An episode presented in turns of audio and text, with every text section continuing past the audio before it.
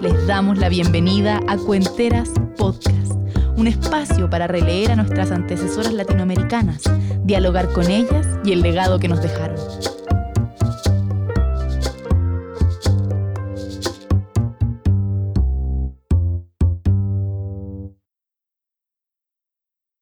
El día de la aparición de Lucila de María Godoy Alcayaga, no fue necesario preguntarse si el ser provenía del sol o de la tierra. No había duda. Lucila, quien sería Gabriela Mistral luego, nació un domingo 7 de abril de 1889 en Vicuña, siendo hija de ambos, del sol y de la tierra. Y quizás de algo más que todavía hoy nos parece incomprensible. Es 1903 el siglo comienza a caminar cada vez más rápido, pero en la región de Coquimbo Gabriela puede entrever el tiempo.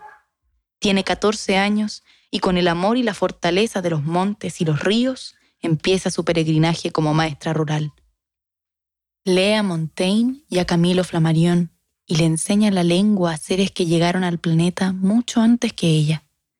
Es firme y paciente porque ya sabe hilar cada segundo Así lo saben la montaña de noche y el árbol muerto. Ella puede escuchar la frecuencia oculta de las cosas y empieza a escribir y a ser leída.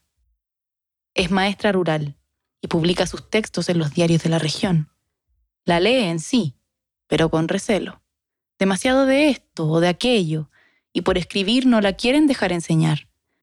No puede entrar a la escuela normal de La Serena, así que se queda ahí, con el ceño fruncido, en los alrededores, solo para escuchar y atender, unos años más tarde, el dolor que le provoca el suicidio de su querido Romelio Ureta, para quien escribe los sonetos de la muerte, con los cuales en 1914 gana el gran concurso literario Los Juegos Florales, este espacio sacro donde, como suele pasar en los espacios sacros, los hombres juegan al juego de los hombres y se pavonean por si acaso hay alguien mirando que pueda sentirse inferior.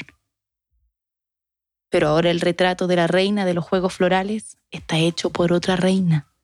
Gabriela Mistral es una poeta y decide no asistir a la ceremonia de premiación. Con un aliento mineral, Gabriela continúa trabajando como maestra en diversos pueblitos. Entiende todos los trucos, desarma todos los escondites para volverlos a armar generosamente. Enseña y escribe y viaja hasta México en 1922 para seguir reflexionando sobre la enseñanza y la letra. Unas cuantas decisiones la llevan a recorrer países lejanos bajo cargos diplomáticos. Sus cartas son desbordantes, su palabra es ágil. Luego de una larga vuelta viaja en 1938 a Argentina y a Uruguay para encontrarse con Juana y con Alfonsina, las poetas de América. Se mueve nuevamente y nuevamente le llegan la muerte y el laurel de la mano. Estando en Brasil, se enteró en 1943 del suicidio de su sobrino Juan Miguel Godoy, Jin Jin, y en 1945 se vuelve la primera, y hasta ahora la única, escritora de América en recibir el premio Nobel. Un año más tarde, en la Universidad de Columbia, conoce a Doris Dana y decide no volver a vivir en Chile, país preocupado por aquello que no le compete y que juzga esta relación, olvidando lo inolvidable. El cuerpo de Gabriela Mistral se detuvo un jueves 10 de enero de 1957 en Nueva York y regresó a Chile tres años después para quedarse eternamente en Monte Grande, en donde apareció por primera vez junto al sol. Acabas de escuchar la biografía de Gabriela Mistral. Acompáñanos la próxima semana en Cuenteras Podcast, un espacio para releer a nuestras antecesoras latinoamericanas, dialogar con ellas y el legado que nos dejaron.